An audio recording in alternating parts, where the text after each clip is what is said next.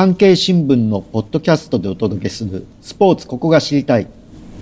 本日は2年後に迫ったパリオリンピックで新たに実施される新競技、ブレイクダンスの日本王者、中台茂之さんにお話をお伺いします。中台さんは現在20歳。大阪狭山市出身で7歳の頃ブレイクダンスを始めました。12歳で年代別の世界選手権で優勝。その後も数多くの大会で頂点に立ってきたパリオリンピックの有力な金メダル候補です。シゲキックスのダンサーネームを持つ中台さんにブレイクダンスの魅力を話してもらいます。よろしくお願いします。あの、まずは、はい、その、ブレイキンの魅力っていうのをまずどんなふうに思ってるかっていうのを教えてくださいそうですねブレイキンの魅力はたくさんあるんですけど、うん、僕が一番思うのは自由度の高さ、うん、まあ、幅広さっていうところが一番の魅力だなと思っていますね、うん、何をしてもいいっていう、その自由度の高さに、まあ、魅力を感じますね。そのどんどん人気はこう高まってると思うんですけどあのこう多くの人にこういうところを見たらいいんだよっていうのを教えていただけます？そうですね。あのプレイヤー一人一人、うん、b ボーイ b ガール、うん、本当一人一人にその人のだけのスタイルというか、うん、個性があるので、うん、まあ、そこをこう感じ取ってもらえて見てもらえるとその人のなんか良さみたいなものにどんどんどんどん多分気づいていけると思うのででそれは一概になんかこれが正解とかこういう踊り方してるからすごいとか強いとかっていうことではなくて、まあ、その人それぞれの戦い方と踊り方っていうのがあるので、それをこう感じ取ってもらえるとよりあのトーナメントとかも楽しんで見てもらえるかなと思いますね。そのご自身のダンスについてはここ見てほしいっていうのはあります？まあ、僕はまあその音楽とどれだけ合っているかというか音楽をどういうふうに感じ取って踊りに落とし込んでるかっていうところをまあ着目してもらえると嬉しいかなと思いますね。あのまあ、よくご自身の,、ね、あの踊りの部分ではそのフリーズのところがすごいっていうのを言われる部分がありますけどそこはどうですか？まあそうですね。そのミュージカリティ音楽と合ってるかどうかっていうところに大きく関わってくるんですけど、まあ、そのフリーズっていうのはすごく分かりやすく言うと動きの中の一つのアクセントになる種類の動きなのでそういった意味でやっぱりミュージカリティと密接な関係にはありますね。そのミュージカリティっていう部分ではこう即興で合わせなきゃいけないじゃないですか、はい、そこって結構難しいんじゃないかなとか思ったりするそうですね。まあそこが難しさであり面白さかなと思いますね、うん、その難しさであり面白さをこうまあ言った勝負の世界でこう出していくために必要なことってどんなことですか？うんどうなんですかね。まあダンス、うん踊ること自体をすごく、まあ、楽しめてると自然と視野が広くなって心にも余裕ができて音も耳から入ってくるので、まあ、その踊る時にどれだけこう気持ちよく踊れてるかっていうのは一つ大事かもしれないですね。今までいろんな国際大会で、まあ、ホームページとかと46回優勝してらっしゃるじゃないですか。はい。はい、その46回優勝できてるっていうのはやっぱりさっきおっしゃったようなことが自分の中で表せられてるからっていう感じですか？まあまあまあ、わかんないですけど、でもまあ自分のスタイルで戦ってきて、はい、その結果、まあそういうふうな数字としても一応残ってますっていう感じで、まあ数字は最終的には関係ないんですけど、まあでも一つこう、まあ、やってきたことを実感できるきっかけにはなるのが数字かなと思うので、一応そういうふうに自分のやり方でやってきた結果、そういう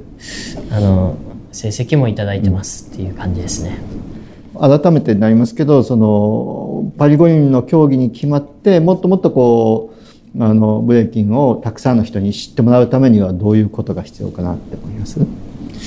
うんまあ知ってもらえる機会をたくさん作るっていうのは、まあ、シンプルに一番、うん、あの大前提に大事かなとは思いますね。うん。とはでも僕は正直ブレイキンに触れてもらったらその素晴らしさというか、面白さ奥深さみたいなものに絶対こう引き込まれていくと思うので、僕はその触れてもらえるきっかけさえたくさん作っていけば、自然ともっともっと盛り上がりを見せてもっともっと人気になると思ってますね。その触れてもらうきっかけっていうのは大会がたくさんあるということかそれともやっぱり例えばあのテレビでこう放映されるっていうことが両両方って感じですか？やる方も見る方も？そうですね。あの本当にもうおっしゃる通りで、うん、まあ、大会は僕は増やせないですけど、うん、あのブレイキンの魅力を伝える機会っていうのは、自分の活動を通してよりこう増やしていくことは可能かなと思うので、あの大会はもちろんですけど、あの他のメディアを通しての活動とかも含めて、まあ、ブレイキンの盛り上がりに影響を与えれたらとは思いますね。あのシゲキックスっていうネームについても聞きたいんですけど、はい、この名前の理由っていうのはどういうところですか？名前の理由はもう皆さんが聞いて一番最初に思い浮かぶ酸っぱいお菓子の、はい、ユーハ味覚糖さんのシゲキックスから来てます。はい、でも僕の本名が重幸っていう名前なんで、はい、まあそのこう響きだったりとか、はい、あとはまあ刺激的な踊りをするとか、まあそういうのもちょっと意味も含めて、まあ僕が当時ブレイキンやり始めた時に、可愛がってくださってた先輩の方がお菓子がすごい好きな人だったんで、その人に名付けてもらってそこからもうずっとこの名前でやってきてますね。かっこいい名前だと思うんですけど。まああの一回聞いたら忘れないって言われるんで、うん、まあ、それは名前としてはもう一番いいいい褒め言葉だなと思うので、うん、なるほど。はいいいと思います。僕も気に入ってます。なるほどそのシゲキックスの名前をこう世界でこうもっともっとこうアピールというかあの出していくにはどうしたらいいと思いますか？まあそうですね。単純にそのたくさん知ってもらう先のブレーキの話じゃないですけどやっぱり見てもらう機会、知ってもらう機会をまあ増やしていくっていうの、とあとは何ですかね、まあ人の心を動かせるようななんか存在になれたらいいのかなと思いますねそれはまああの踊りもそうですし人として人に何かこう人の心に触れれるようななんか感動とかを与えれるような人になればもっともっとこう、まあ、唯一無二のその目標としている存在には近づくかなと思いますね。そのまあ、今の答えの部分とも密接に関連するんですけどこう将来の夢とか、まあ、パリ五輪は決してゴールじゃないみたいなこともおっしゃってらっしゃいましたけど、はい、あの本当に大きな夢とかあの将来は思い描く姿ってどういうものですか？そうですね。まあ2つあって1つは、うん、あのもう歴代、うん、もう最高と言えるぐらいの、まあ、実績を残すことっていうのはそれはまあ全てのプレイヤーが当たり前に掲げてる目標だと思っていて、まあ、僕ももう変わらずそれは一プレイヤーとして大事にしている部分で。でもう一つは自分が踊れなくなったり自分がいなくなった時にどれだけ自分がやってきたことがいい影響を与えれているかっていうこと。自分がいなかったら今のブレイキンシーンが、あその何十年後のブレイキンシーンもしシゲキックスがいなかったら、ここまで来れてなかったんじゃないかって言わせれるぐらいの、まあ、影響力と、まあ、実績というかやってきたことを残せたらそれが一番のうん難しいですけど言葉にするのは、うん、まあ一番いい残り方かなと思います、ね、なるほどなるほど。自分の映像が残るとかそんなことじゃなくて、うんうん、その人の中に僕がこう、宿るじゃないですけど自分がいなくなっても、次世代の人とかね僕のもっともっと後の世代の人たちに自分がまだ生きてるかのように影響力を与え続けれるっていうことが一番いいことなのかなっていうふうに思いますね。自分が生き続ければ嬉しいですね。あの、まあ、練習場で、それこそ子供たちと一緒に踊ることもあるということだったんですけど、あの、そういう子供たちがこう踊ってるのを見て、こうそういうのを思ったりする部分ってあったりします？まあそうですね。まあそれも一つ目に見えて一歩かなと思いますね、下の世代の子たちにこう何かしらの影響を与えるっていうのは。まあ結構新聞の読者の方ってまあ結構年齢層が高い方も多くてなかなか馴染みがこうそんなにない方もたくさんいるんですけどそういう人たちにもこうブレイキンの魅力をこう分かりやすく伝えるにはどうしたらいいと思いますか？うんまあ先ほどそのブレイキンの魅力とかで話させていただいたことが、まあ、全てではあるんですけど、まあ、もう一つ付け加えて言うのであれば、ブレイキンって別にその競技者として参加することだけがブレイキンをやるっていうことじゃないので、ブレイキンを見るそのお客さん、観客として参加するのも一つですし、まあ、誰か応援するファンとしてこのブレイキンに参加するのも一つですし、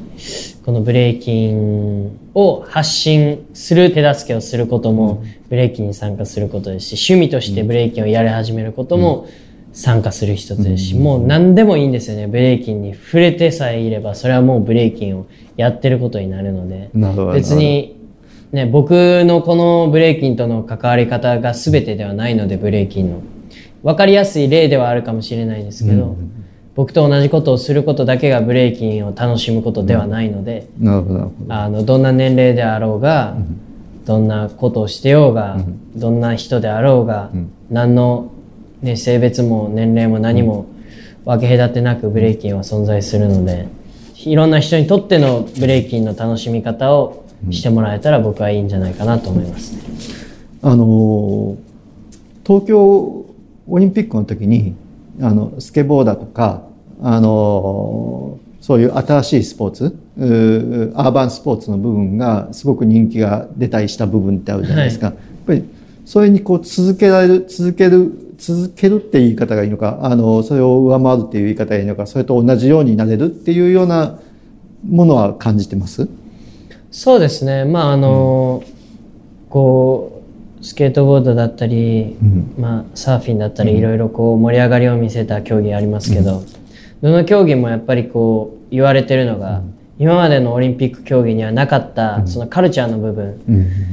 コミュニティの部分をすごく感じる、うん、人と人とのつながりコミュニケーションを感じて、うん、そこがすごく、うん、あの新しかった新鮮だったし、もっと言えばオリンピックが本来もともと求めているその世界平和だったりとか、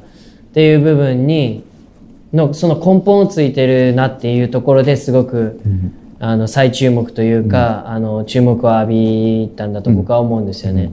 でそれはブレイキンにもすごく共通する部分があって、うん、正直ブレイキンをやっている僕たちからするとああやって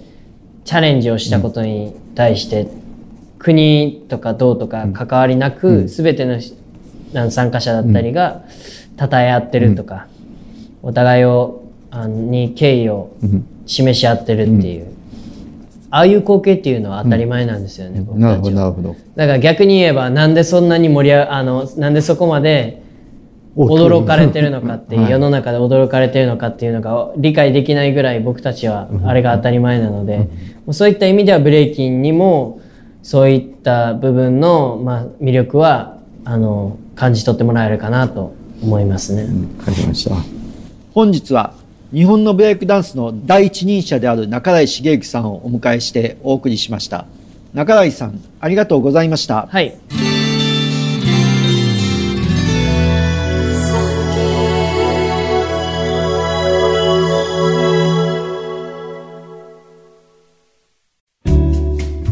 番組をフォローすると最新エピソードが自宅の Wi-Fi で自動ダウンロードされるので外出の際にはオフラインでも楽しめます。歩きながら、運転しながら、地下鉄でも大丈夫。ぜひフォローをお願いします。